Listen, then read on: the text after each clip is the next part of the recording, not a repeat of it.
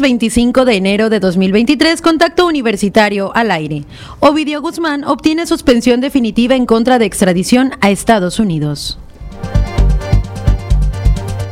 En sesión de Consejo Universitario de la UADI se aprueban las convocatorias para el proceso de ingreso a bachillerato, licenciatura y posgrado. La maestra Ligia Ancona Martínez nos comparte los proyectos y acciones del sistema bibliotecario de la UADI para este 2023.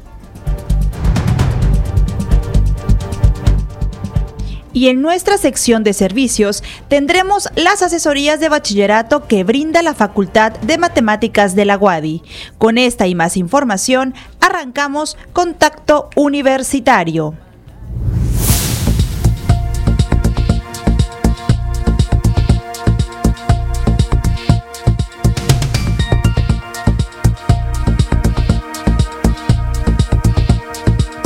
Contacto Universitario. Nuestro punto de encuentro con la información.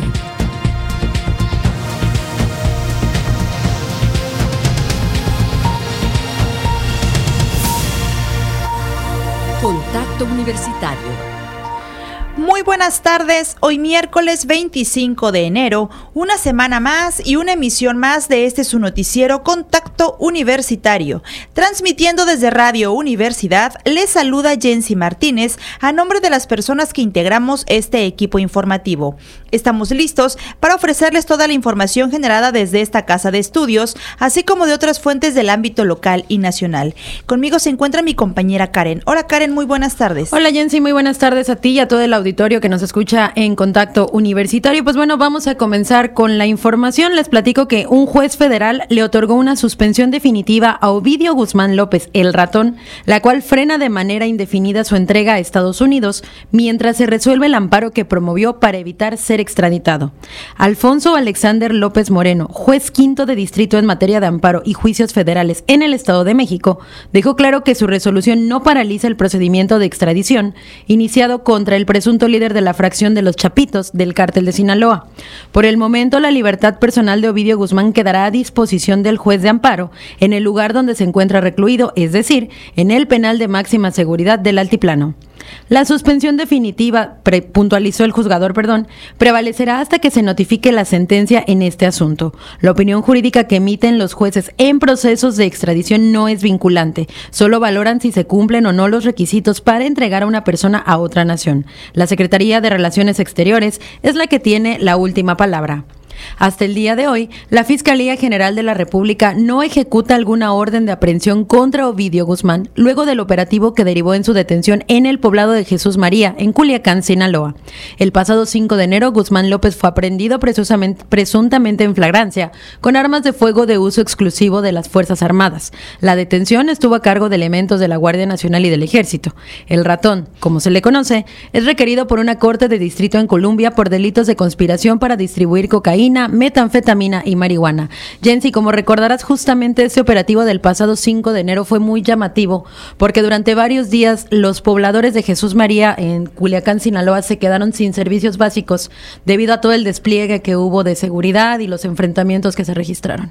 Muy bien, Karen, pues sí, tenemos, eh, tendremos más información acerca de este y otros temas porque más adelante también les platicaremos sobre el juicio de Genaro García Luna, pero antes, entre otra información, la presidenta de la Comisión Nacional de Derechos Humanos, Rosario Piedra, entregó a la Cámara de Diputados una iniciativa para convertir a la institución a su cargo en la Defensoría del Pueblo y fortalecer los mecanismos de exigibilidad de cumplimiento de sus recomendaciones pidió a los legisladores revisar, analizar, discutir y mejorar la iniciativa para activar asimismo los mecanismos de exigibilidad a través de la facultad del Senado de la República para llamar a las autoridades a explicar las razones de incumplir una recomendación.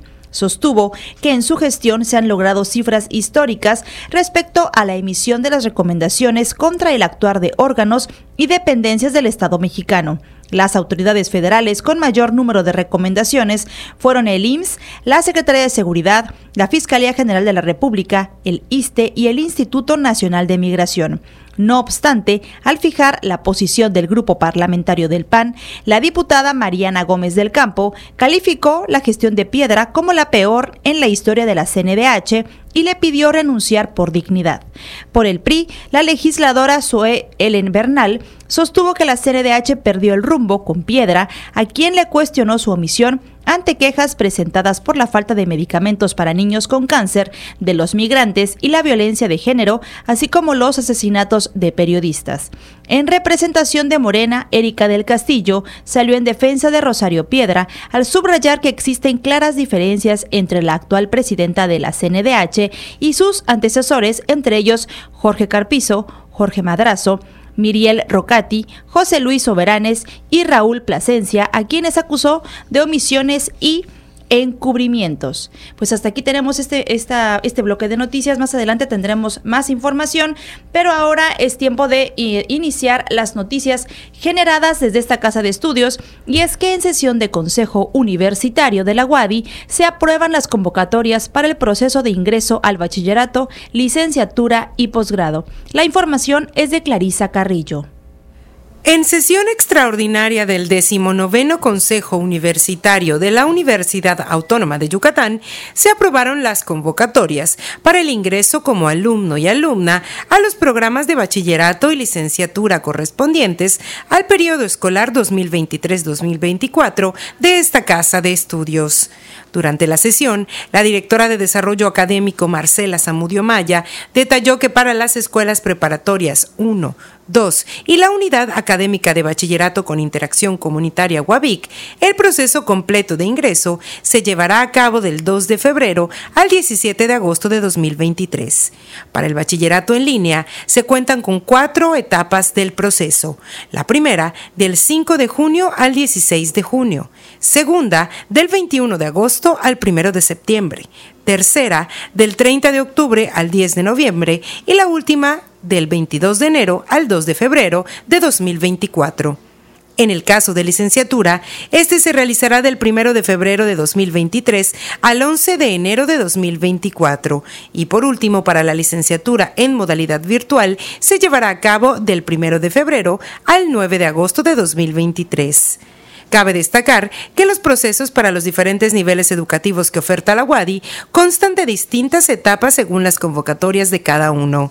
En otro punto de la orden del día, el rector de la UADI, Carlos Estrada Pinto, tomó protesta como consejeros de los directores de las facultades de Arquitectura, David Alcocer González, de Educación, Pedro Canto Herrera, de Medicina Veterinaria y Zootecnia, Hugo Delfín González, y de Odontología, Armando Cárdenas Erosa.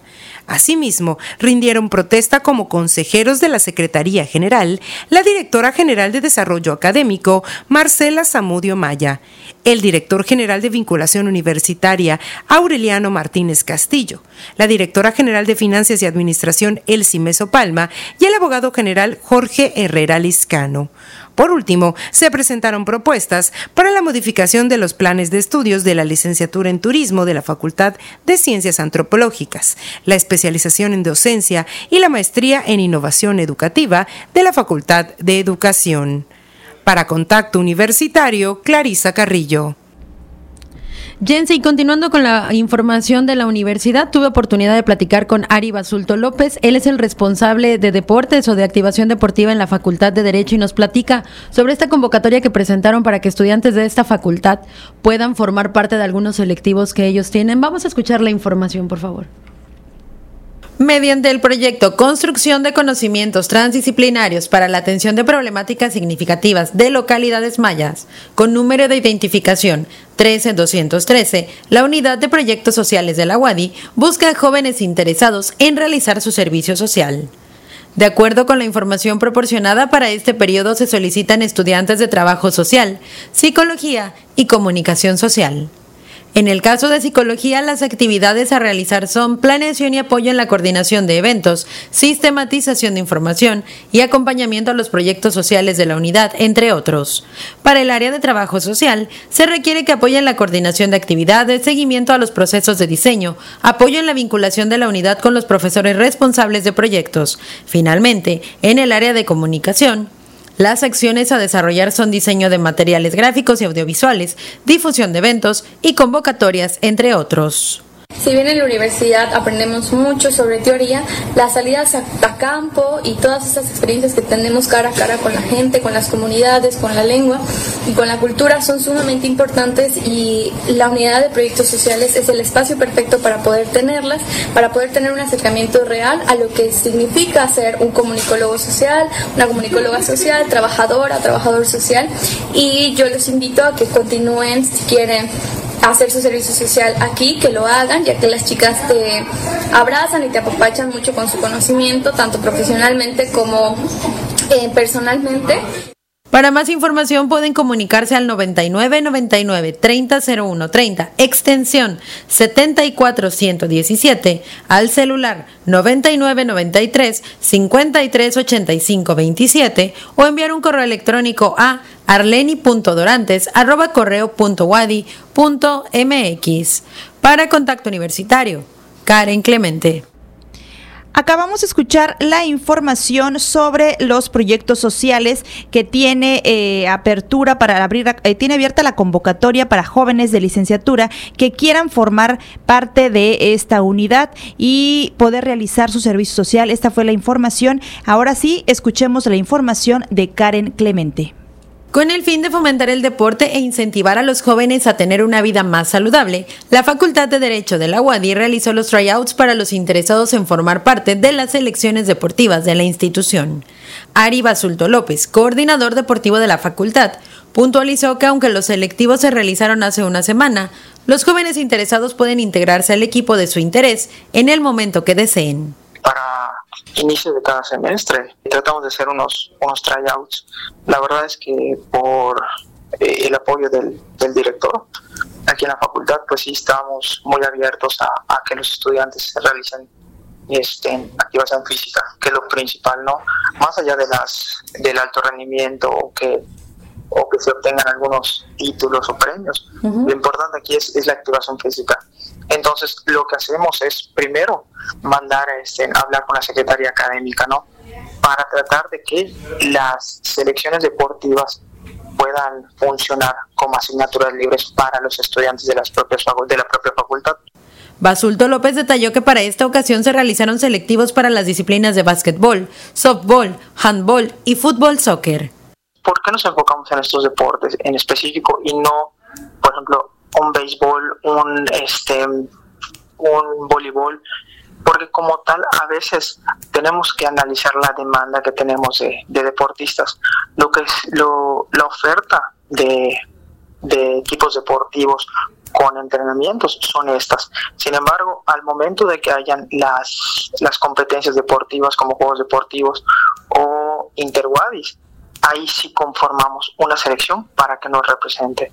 Reiteró que los interesados pueden dirigirse directamente con él, donde se les dará la información de las disciplinas, horarios y días de entrenamiento, para posteriormente canalizarlos con el entrenador. Para Contacto Universitario, Karen Clemente. Jensi, y ahora les vamos a presentar información que nos preparó nuestra compañera Clarisa Carrillo. Pues bueno, como recordarán en días pasados, la responsable de los nuevos espacios 100% libres de humo de tabaco nos platicó acerca de las nuevas disposiciones y el reglamento que contempla la prohibición de toda forma de publicidad, promoción y patrocinio del tabaco. Vamos a escuchar lo que nos preparó Clarisa Carrillo justamente con esta información.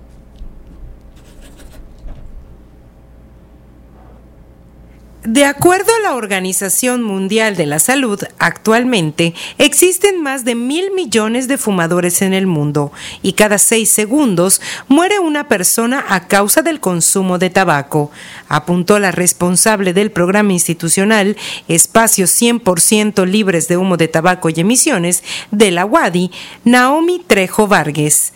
Precisó que en este tema, la Universidad Autónoma de Yucatán comenzó en el año 2009 con el proceso de certificación de todos los edificios universitarios como 100% libres de humo de tabaco.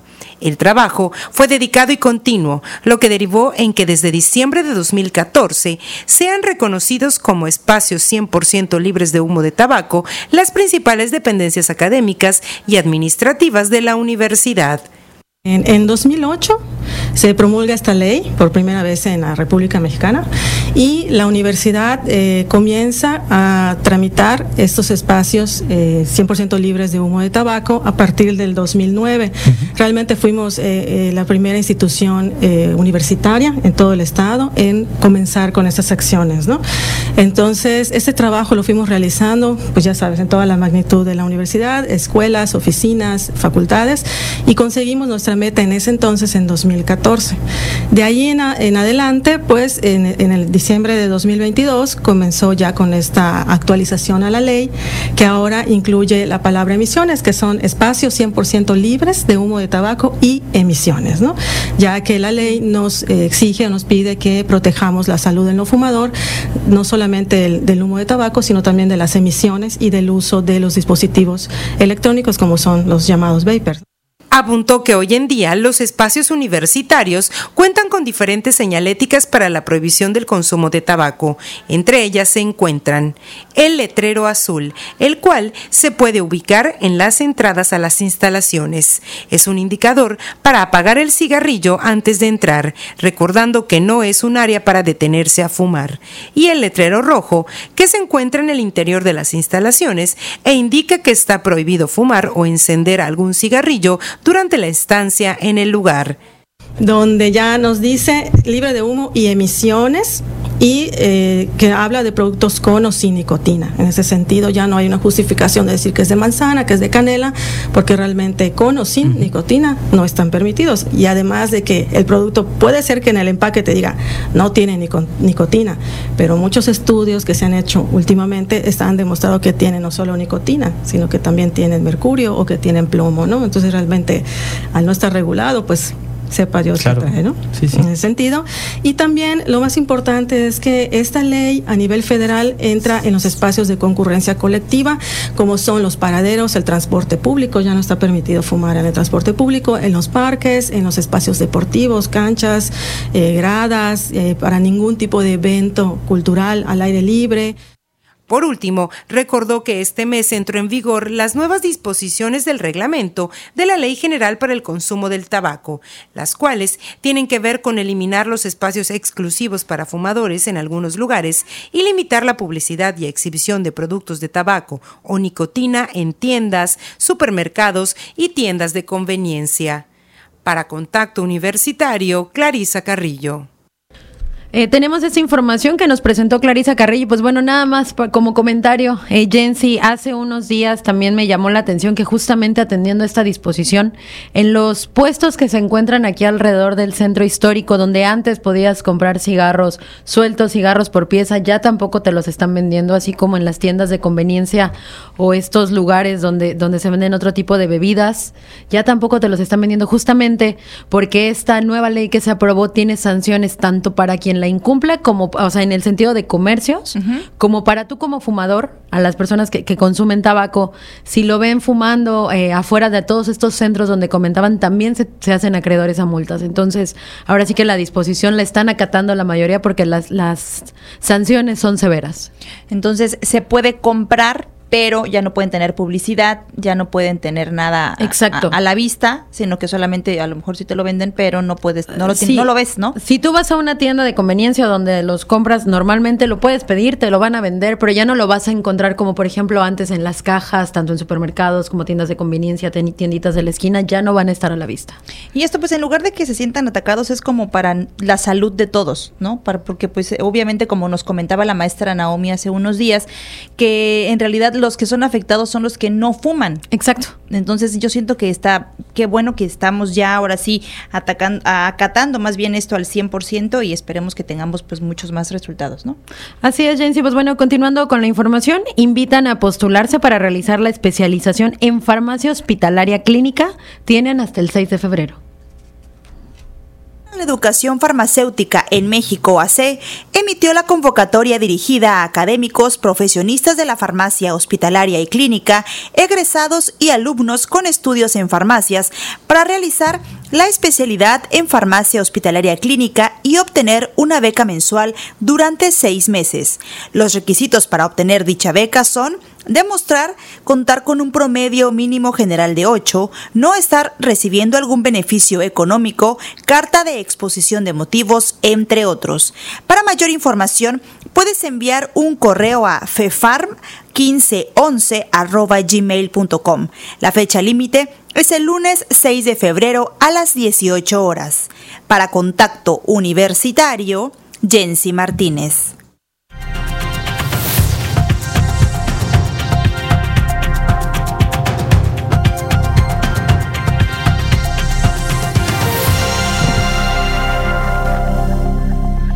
Estamos en nuestra sección de entrevista y en esta ocasión nos acompaña la maestra Ligia Ancona Martínez.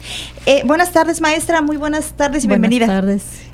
El día de hoy nos comparte los proyectos y retos del sistema bibliotecario de la UADI para este 2023. Y maestra, pues para iniciar eh, y saber acerca más del tema, ¿cómo está conformado este sistema bibliotecario de la universidad? Sí, este, buenas tardes, les agradezco Karen, Jensi, su invitación para que el público que nos escucha pues conozca más acerca del sistema bibliotecario. Sí, está conformado por 12 bibliotecas más un área de coordinación. Eh, estas 12 bibliotecas eh, pues son tres de las escuelas preparatorias, eh, seis de las bibliotecas de, que se puede decir que conforman el, campus diferentes, salud, sociales, ingeniería, arquitectura, la de ciencias biológicas y agropecuarias, y la de Tizimín. Aparte está una biblioteca que todavía está independiente, que es la de FECA, que se va a incorporar posteriormente al área de sociales cuando la facultad se traslade. Okay. Una biblioteca central y una biblioteca de investigación, que es la del Centro de Investigaciones Regionales, de la que llamamos comúnmente el CIR Sociales. Esas son las 12, más un área de coordinación. Eh, maestra, justamente dentro de todo este sistema sabemos que después de la pandemia hubo muchos cambios para el préstamo de libros, para, para que los estudiantes pudieran ir a consultar. ¿Nos puede platicar cómo ha avanzado todo este cambio justamente tanto a nivel administrativo con el personal como con los estudiantes y ahora ya con las actividades presenciales prácticamente al 100%? ¿Qué es lo que sigue en este tema? Sí, como sabemos, pues fue un impacto para las bibliotecas, así como para toda la universidad y nos hemos ido adaptando una vez que este pues pasó el primer impacto de que no podíamos acudir eh, se empezaba se empezó a, arreglar la, a ver la manera en que se pudieran dar los servicios a distancia, ¿no? Y se ha reforzado en estos últimos dos años todo lo que tiene que ver con la digitalización, con la consulta virtual, etcétera, y cada vez son más los documentos que pueden consultarse en línea, por ejemplo. Se ha reforzado todo el área de tecnología y también la capacitación al personal para que puedan manejar esto. También se han incorporado, por ejemplo, este, eh, la red se ha reforzado, los equipos de cómputo, los espacios se han adaptado. Eh, nos falta, todavía nos falta por hacer. Eh, estamos conscientes de que tenemos muchos retos y el rector ha comentado que ahí nos vienen unas nuevas licenciaturas y posgrados en línea, que esa es la, la, la vertiente ahorita que ha comentado el rector. Y pues la biblioteca tiene que responder a eso. Claro. Eh, tiene que continuar haciendo todo esto con estos proyectos de digitalización principalmente, de todo tipo de materiales. También tenemos que formar a los usuarios porque hay nuevas formas de acceder a la información, hay libros electrónicos, hay bases de datos, etcétera. Tenemos que continuar con esto y tenemos que reforzarlo. ¿Cuál es el acervo actual del sistema bibliotecario? Cerca de, si hablamos de, acervo impreso, cerca de 500 mil, como medio millón más aproximadamente de volúmenes entre diferentes tipos de materiales. Están, pues lo primero que vemos al entrar a las bibliotecas, pues son los libros, ¿no? Los estantes con los libros, eh, pero también tenemos otros materiales, tenemos discos compactos, tenemos películas, tenemos tesis, revistas, eh, folletos, este, eh, trípticos y otro tipo de materiales según el área de que se trate.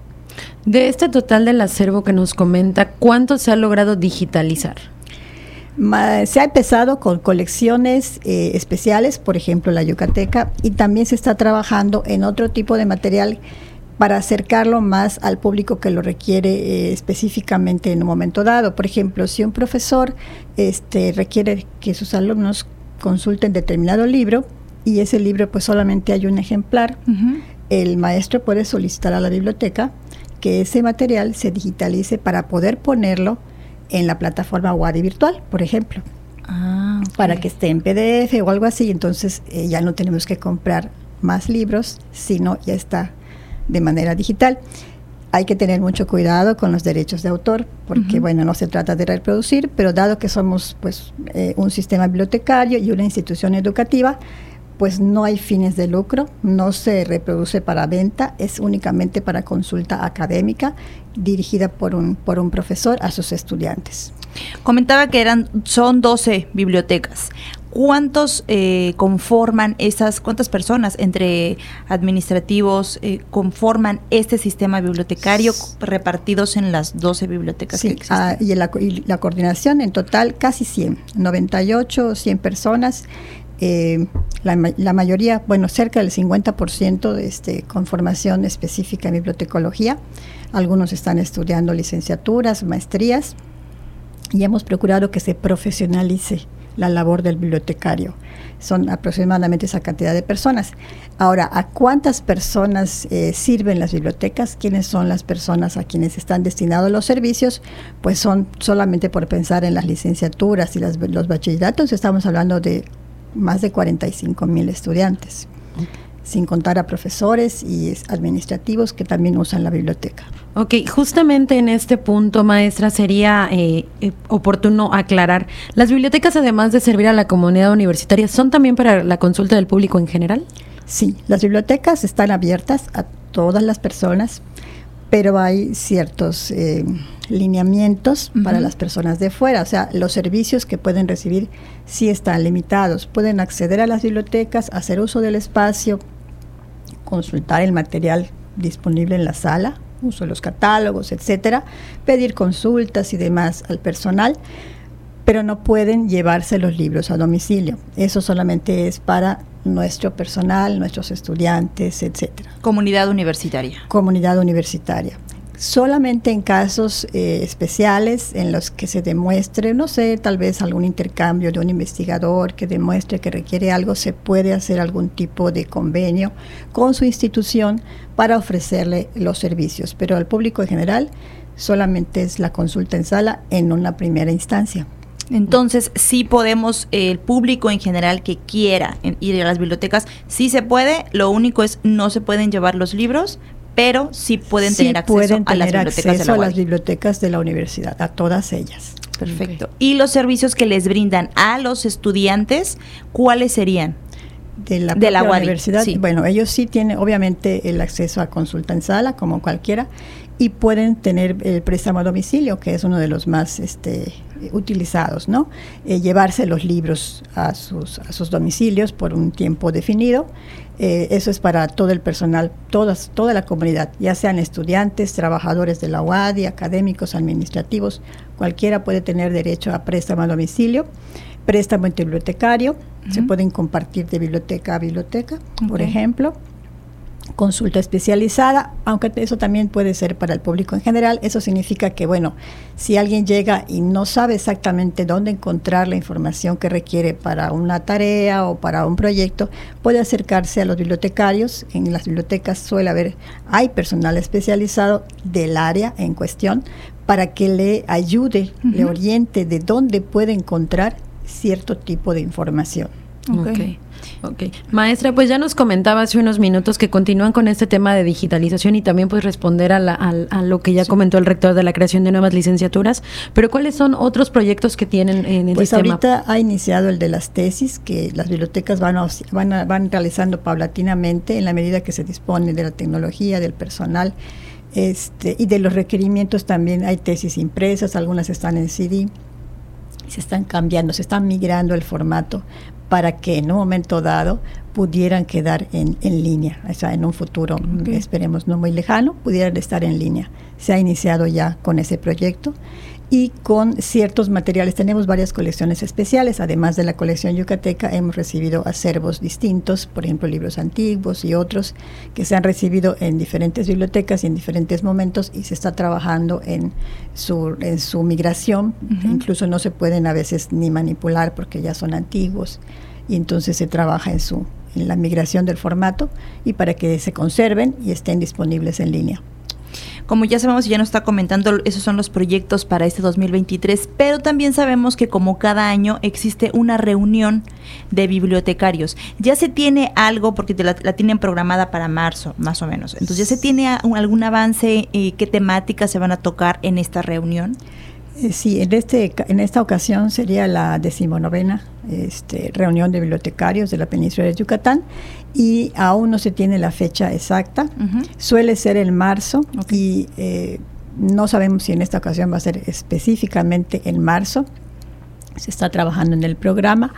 Eh, lo más seguro es que sea en formato virtual, que no sea presencial y pues es un escaparate excelente para el intercambio porque pues nos acompañan, nos suelen acompañar eh, personas del ámbito de la bibliotecología de toda la región, incluso de nivel nacional, y también eh, nuestros estudiantes que están en maestrías y licenciaturas en bibliotecología, que hay convenios con San Luis Potosí, con la UNAM, pues es un momento excelente de que presenten también los proyectos que están realizando.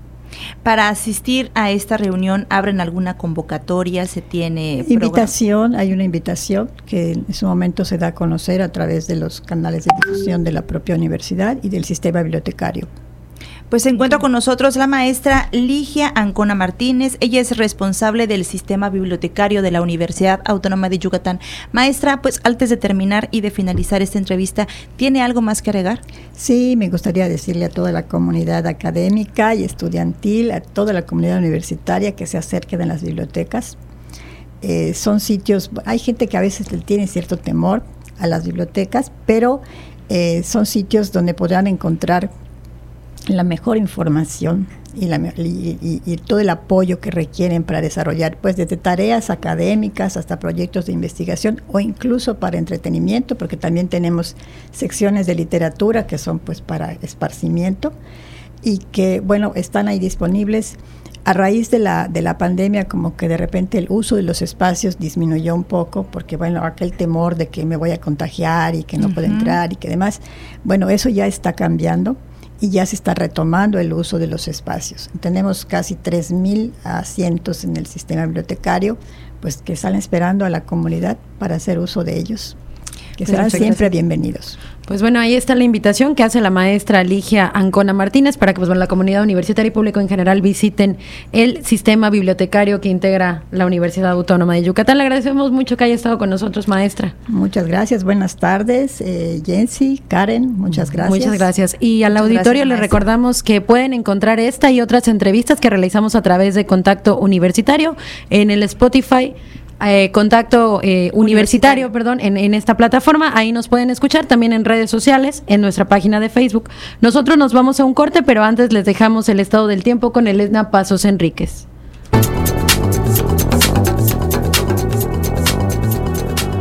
El Comité Institucional para la Atención de Fenómenos Meteorológicos Extremos de la UADI informa que este miércoles 25 de enero tenemos clima caluroso con cielo mayormente despejado a medio nublado y posibilidad de lluvias por la tarde.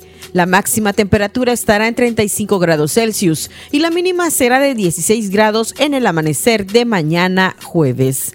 En la ciudad de Mérida, centro y oeste, la temperatura máxima será de 35 grados y la mínima de 19. En la costa, se esperan temperaturas máximas de 31 grados y mínimas de 20, con cielo mayormente despejado. En el sur y sureste del estado la temperatura más alta será de 35 grados y las mínimas de 16. El cielo estará medio nublado. En el este y noreste de Yucatán tendrán como máximo 35 grados y una temperatura mínima de 18. Para Contacto Universitario, Elena Pasos.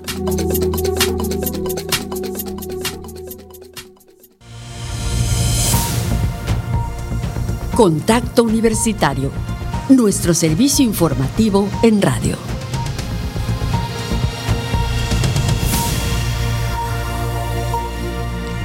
Estamos de vuelta en este su noticiero Contacto Universitario. Son las 14 con 37 minutos y continuamos con más información. Más adelante, en nuestra sección de servicios que tenemos todos los miércoles, les daremos los pormenores sobre las asesorías de bachillerato que brinda la Facultad de Matemáticas de la UADI. Pero antes, continuamos con la información de carácter nacional y es que el presidente Andrés Manuel López Obrador arremetió contra Lorenzo Córdoba y Ciro Muramaya Murayama, consejeros del Instituto Nacional Electoral, luego de que publicaron un manual llamado La democracia no se toca, que habla sobre el supuesto daño que puede provocar el Plan B en, material en materia electoral propuesto por el mandatario. En la mañanera, desde Palacio Nacional, López Obrador acusó que la diferencia de fondo con los consejeros es que ellos quisieran una democracia donde se privilegie a grupos en específico y no a todo el pueblo. Insistió que aunque parezca contradictorio, los funcionarios del INE no son demócratas, aunque sean intelectuales, y afirmó que el único trabajo de las instituciones electorales debe ser garantizar que haya una elección limpia y libre. Asimismo, reprochó que desde el Consejo del INE se haya impulsado frenar una reforma que permitiría gastar menos dinero en la organización de elecciones y reducir el número de legisladores. La semana pasada, los consejeros Lorenzo Córdoba y Ciro Murayama lanzaron el libro La democracia no se toca, en el que abogan por la defensa del Instituto Nacional Electoral, explican las preocupaciones de la reforma electoral que ya fue desechada y la que se discutirá en las próximas semanas así como las misiones que tiene la ciudadanía para evitar retrocesos en lo que incluye a la elección del 2024. Jensi, continuando con la información, eh, seguimos con el tema del exsecretario de Seguridad Pública, Genaro García Luna. El juez Brian Cogan, que preside el proceso por narcotráfico contra García Luna, excluyó el testimonio del narcotraficante Tirso Martínez Sánchez presentado por la Fiscalía el martes. El magistrado lo calificó de rumor y pérdida de tiempo. Martínez, testigo cooperante de la Fiscalía, se identificó como la persona encargada del envío de cocaína del cártel de Sinaloa a Estados Unidos por tren desde México a tres ciudades estadounidenses. La fiscalía esperaba incidir a través de este testigo en que García Luna cooperaba de manera habitual con la banda criminal y que se encontraba disponible para ser contactado por distintos miembros. Estaba previsto que este miércoles Martínez contara que dos socios suyos identificados como Jorge y Anselmo le ofrecieron en un momento la posibilidad de hablar con García Luna para pagarle sobornos con el objetivo de garantizar la seguridad de los cargamentos de droga durante su paso por territorio mexicano. Asimismo, declararía que lo tranquilizaron asegurándole que toda la policía estaba comprada, incluido el exsecretario de Seguridad Pública de México. Dejamos hasta aquí este espacio de noticias, lo retomaremos más adelante. Mientras tanto, vamos con las noticias locales con Elena Pasos Enríquez. En información local, el presidente de la Cámara Nacional de Comercio en Pequeño, Canacope, Jorge Cardeña Licona, exhortó a comerciantes en pequeño y también a los panaderos a hacer un esfuerzo para no aumentar los precios. Es mejor reducir las ganancias que perder clientes, indicó. Reconoció que los comerciantes hacen sacrificios para mantener los precios porque si van de la mano con los incrementos, corren el riesgo de perder clientes. Si antes a un producto le ganaban 5 pesos, ahora solo serán 3 o 4 pesos. No se puede ir a la par de la inflación. Actualmente sus ganancias se han reducido un 50% y a eso hay que sumarle los pagos altísimos de electricidad, señaló. Reiteró que la cuesta de enero es la más pronunciada que se ha vivido en muchos años en la entidad debido a la escalada de precios que inició desde el 2022 y este año no ha dado tregua y perjudica grandemente. Recordó que otro golpe que están resintiendo en sus ventas diarias los pequeños negocios son las restricciones para la venta de cigarros, pues con las reformas al reglamento de la ley para el control del tabaco, al no poder exhibirse en las tiendas, las personas ya no acuden a comprar este producto que representaba un 25% de las ventas. Insistió en que con esta medida habrá recortes de personal en las empresas cigarreras y la gente comenzará a fumar los pirata, ya que los legalizados se han incrementado hasta 10 pesos la cajetilla. El consejero presidente del Instituto Nacional Electoral INE, Lorenzo Córdoba Vianelo, y la cúpula de ese organismo en Yucatán discutirán las implicaciones del Plan B de la reforma electoral federal aprobada por la Cámara de Diputados y que, entre otras cosas, adelgaza la estructura del organismo electoral en esta entidad y en todo el país. El encuentro se llevará a cabo este viernes 27 de enero en un hotel de la Avenida Colón y forma parte de las reuniones regionales de Córdoba Vianelo realiza por todo el país. Hay que recordar que en este momento el Plan B de reforma electoral federal aún no está concluido, toda vez que el Senado de la República debe desahogar la minuta enviada por la Cámara de Diputados durante el periodo ordinario de sesiones que iniciará el próximo 1 de febrero. A través de sus redes sociales, el consejero presidente del INE, Lorenzo Córdoba, reiteró su advertencia de que impugnarán dicha reforma electoral. Y respecto de los encuentros con funcionarios en los estados, manifestó que las consejeras y consejeros del INE hemos iniciado una serie de reuniones regionales con la estructura del INE con el fin de intercambiar ideas e información sobre los probables impactos que tendrán en la organización de las elecciones y en el funcionamiento del INE, los cambios propuestos en la reforma legislativas recientemente aprobadas por el Congreso de la Unión. Para Contacto Universitario, Elena Pasos. Y continuando con la información, el presidente Andrés Manuel López Obrador descartó que el conflicto entre taxistas y conductores de Uber en Cancún vaya a escalar y, por tanto, hizo un llamado al diálogo de los involucrados para resolver sus diferencias por la vía legal.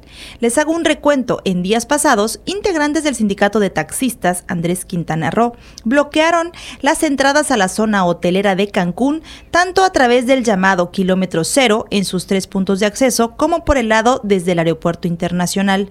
La caravana de vehículos obstruyó el bulevar Cuculcán, tanto en los carriles de subida como los de bajada, en el cruce de esta avenida con el llamado table, impidiendo así el paso desde la Plaza de Toros, al igual que en el otro extremo en el kilómetro 28. Esta movilización ocurrió luego de la detención de varios integrantes de este sindicato acusados de agredir y amenazar a conductores de la plataforma Uber que recientemente ganó un amparo para operar en Quintana Roo sin concesión. Por su parte, la presidenta municipal de Quintana Roo, Ana Patricia Peralta hizo un enérgico llamado a los taxistas de esa ciudad para hacer a un lado las confrontaciones y advirtió que, no va a permitir que la imagen del destino turístico y la seguridad humana sean vulneradas por unos cuantos. La municipio resaltó su interés para garantizar siempre el Estado de Derecho y que prevalezca siempre la paz. De todo esto, en la conferencia mañanera de Palacio Nacional, el mandatario dijo que se está exagerando un poquito el conflicto porque es parte de la propaganda de la oposición contra los gobiernos de la 4T. López Obrador aseguró que no le preocupa el conflicto porque siguen llegando turistas a la región y el paro que se registró únicamente estuvo vigente por tres o cuatro horas. Además, dejó en claro que está, está garantizada, garantizada la seguridad de los visitantes y el servicio para que puedan llegar y salir del aeropuerto. En tal sentido, respaldó el trabajo de la gobernadora Mara Lezama para resolver este conflicto. Hizo un llamado a la oposición a que se serenen, a que se serenen y dejen de maximizar el conflicto que no ha afectado al turismo y por el contrario, se siguen rompiendo récords con hasta 700 operaciones diarias en el aeropuerto de Cancún. Aquí dejamos esta, este bloque de información, pero antes vamos a escuchar eh, las internacionales, notas internacionales con Elena Pasos.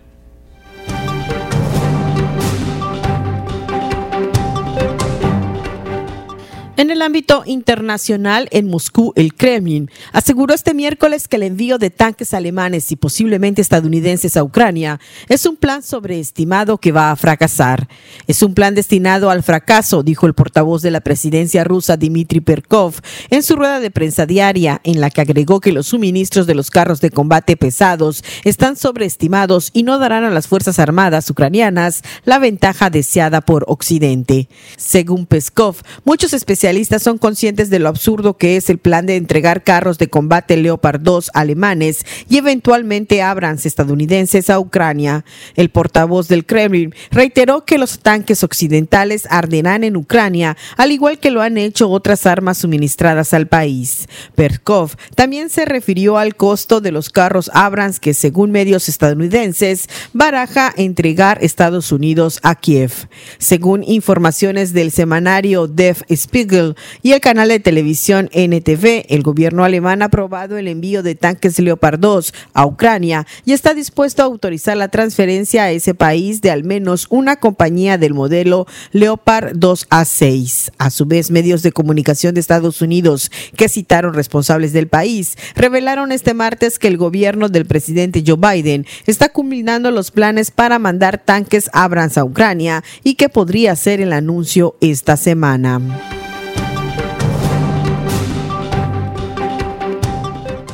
Las autoridades norcoreanas han ordenado un confinamiento de cinco días a partir de este miércoles en Pyongyang, a raíz del incremento de contagios de una enfermedad respiratoria sin precisar, según informó el medio especializado NK News. La ordenanza insta a los ciudadanos a permanecer en sus casas hasta el próximo domingo y a remitir a las autoridades tomas de temperatura corporal varias veces al día, según el citado medio, que tuvo acceso a la comunicación oficial del régimen. Las autoridades norcoreanas señalaron que como motivo está el incremento de casos de enfermedades respiratorias como el resfriado común, aunque no mencionaron la COVID-19. Por el momento se desconoce si hay otras zonas del país sujetas a la ordenanza de confinamiento, que es similar a otra emitida en mayo de 2022, cuando el régimen reconoció la propagación de la enfermedad en el país. Corea del Norte anunció el pasado agosto que había erradicado por completo el virus de su territorio, una afirmación que fue puesta en cuarentena por muchos expertos debido a las condiciones del sistema sanitario del empobrecido y aislado país y a su falta de vacunas y de test, entre otros factores. Para Contacto Universitario, Elena Pasos.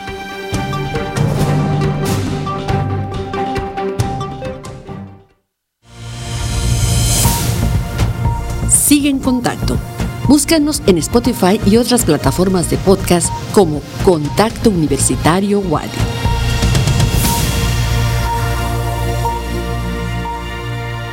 Bueno, pues ya escuchamos la información internacional y bueno, retomando un poquito lo que comentabas antes de este bloque, Jensi, sobre el, conflicto que se tiene entre Uber y taxis en Cancún, sí me gustaría comentar que okay, el, presidente comenta, ¿no? Que, que, no se han afectado las operaciones turísticas, pero sí al turismo como tal. Yo ayer, te, bueno, en, en este bloque, mientras estábamos fuera del aire, te comentaba que a mí me ha tocado ver videos tanto en redes sociales como en otras plataformas de turistas que están ya desesperados llorando porque los mismos taxistas están tanto agrediendo a los conductores de Uber como bajando al turismo que toma estos, este servicio de plataforma para que no los usen.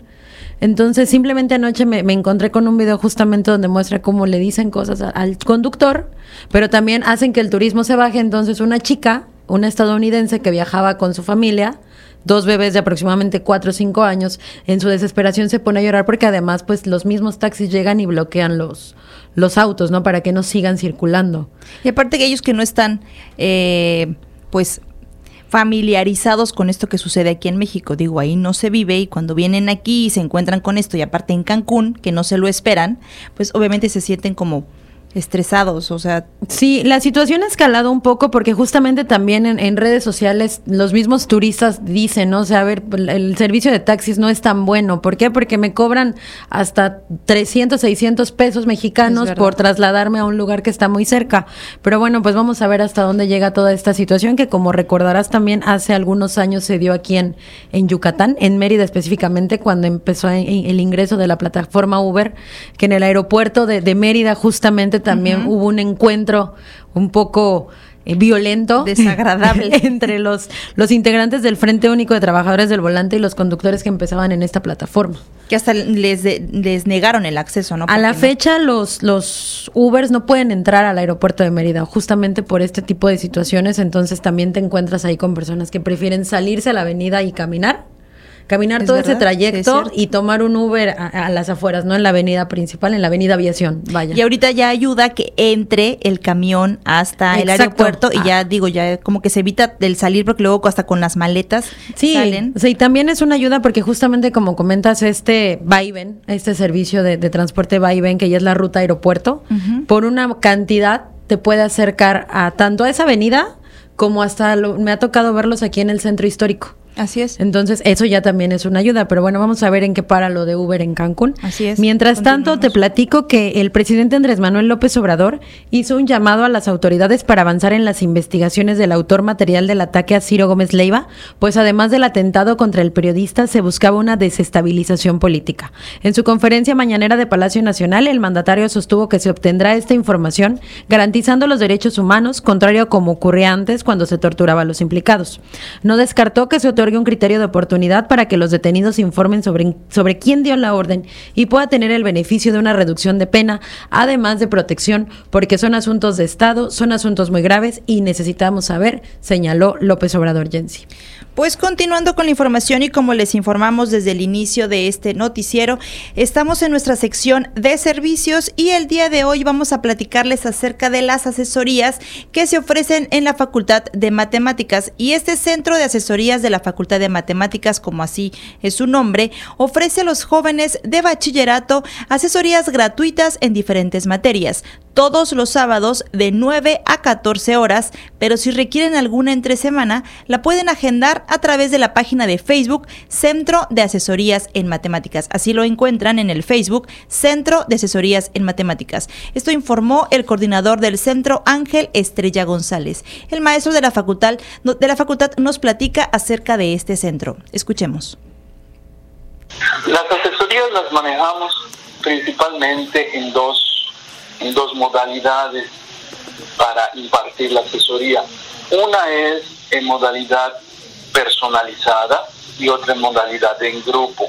En las asesorías personalizadas, el estudiante de bachillerato se comunica con nosotros a través de nuestra página de Facebook y ahí le pedimos algunos datos, claro, desde los generales, del nombre, de su escuela de procedencia y también del tema de matemáticas en el que está interesado.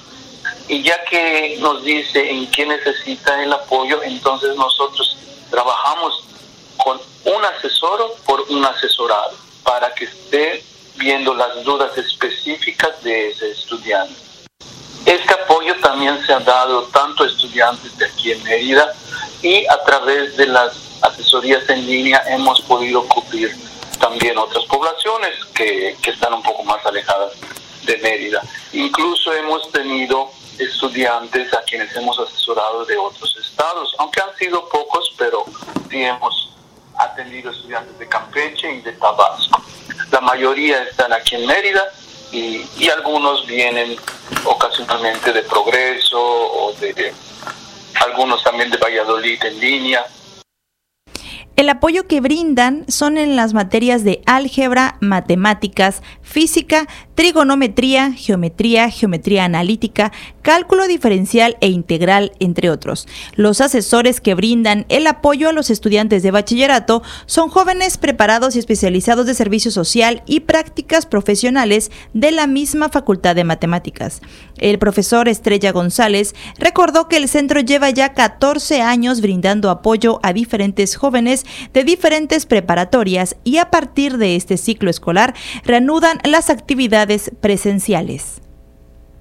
El desarrollo de los temas se lleva a cabo según las necesidades del estudiante. Entonces, pues el estudiante ve qué tanto tiempo requiere. Aunque claro, hay ocasiones en las que a veces los alumnos, pues como es matemáticas y es de preparatoria, pues no es su materia favorita ni la que más les guste. Entonces no siempre tienen las ganas de estar estudiando como deberían. Entonces les vamos guiando. A veces, aunque vemos que, que ya fueron tres veces y ellos dicen, no, ya con esto, pero si vemos que te requiere más tiempo, entonces les sugerimos, oye, vemos que todavía te falta repasar más y estaría bien que continúes. Entonces, por eso se va desarrollando según la necesidad de cada alumno. Para más información, pueden consultar las redes sociales del centro para agendar y poderles brindar la asesoría correspondiente. Así que los interesados que tengan eh, jóvenes de bachillerato que quieran asesorías gratuitas, pueden consultar la página de Facebook, se encuentran como Centro de Asesorías en Matemáticas. Estas están todos los sábados de 9 a 14 horas y si requieren alguna entre semana la pueden agendar siempre y cuando se lo hagan saber antes a, este, a este profesor o a los jóvenes que dan las asesorías para que puedan programarlas y recibirlos y darles esta asesoría. Pues ahí está la invitación, jóvenes de bachillerato, quienes quieran eh, tomar esas asesorías, está disponible el Centro de Atención, de, Centro de Asesorías de Matemáticas. Y antes de terminar este es un noticiero, escuchemos la agenda en eh, voz de Fabiola Herrera.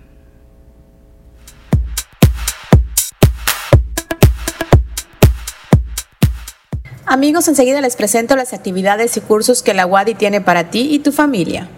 El Comité de Divulgación Científica del Centro de Investigaciones Regionales Dr. Hideyo Noguchi les invita a la mesa Mérida Yucatán, cuatro siglos de transformaciones. Este evento tendrá lugar el viernes 27 de enero a las 17 horas en el auditorio Jorge Zavala Velázquez de la Unidad de Ciencias Biomédicas del CIR WADI. La Coordinación Institucional de Educación Continua de la Universidad Autónoma de Yucatán les invita a los siguientes cursos y diplomados. Diplomado en Enfermería Neonatal que se llevará a cabo en la Facultad de Enfermería. Iniciará el 3 de febrero y puedes pedir más información al correo alberta.mendoza.correo.wadi.mx. Curso Envejecimiento, una mirada interdisciplinaria, a impartirse el 30 de enero. Para mayor información puedes escribir a luis.cetina.correo.wadi.mx. Curso CDFI versión 4.0 y complemento carta aporte. Este iniciará el próximo 27 de enero. Si deseas inscribirte, puedes mandar un correo a educontinua.fca.correo.wadi.mx. Con el fin de contribuir a la mejora en la calidad de vida de nuestra sociedad, la Facultad de Medicina pone a disposición del público en general y la comunidad universitaria los servicios de nuestra unidad universitaria de rehabilitación. Para mayor información y citas puedes escribirnos un mensaje vía WhatsApp al 9995 93 20 86. Nos ubicamos a un costado del complejo deportivo de la Inalámbrica. Empezamos nuestras jornadas de cine francés, esto en el Centro Institucional de Lenguas. No te pierdas este evento los días 31 de enero, 7, 14 y 28 de febrero a las 18.30 horas, en el Salón 15 del CIL. Aprendamos juntos a través de la cultura, actividad abierta al público en general. Esto ha sido lo más relevante de la agenda universitaria. Mi nombre es Fabiola Herrera Contreras, Comunicación Digital, Audiovisual e Identidad. Y con esto llegamos al final de nuestra emisión. Agradezco mucho que nos hayan acompañado en este miércoles 25 de enero. Agradezco también a Norma Méndez que está en los controles y a todo el equipo que hace posible este noticiero. Les recuerdo que mañana a las 8 en punto tenemos emisión matutina con Elena Pasos Enríquez y a las 2 de la tarde los esperamos de vuelta con más información.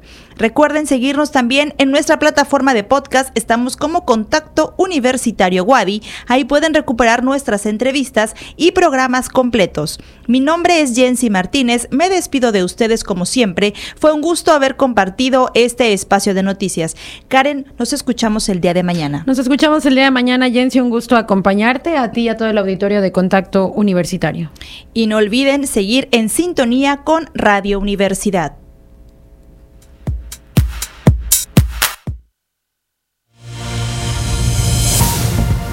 Contacto Universitario, nuestro punto de encuentro con la información. Una producción de la Coordinación de Comunicación Institucional de la Universidad Autónoma de Yucatán.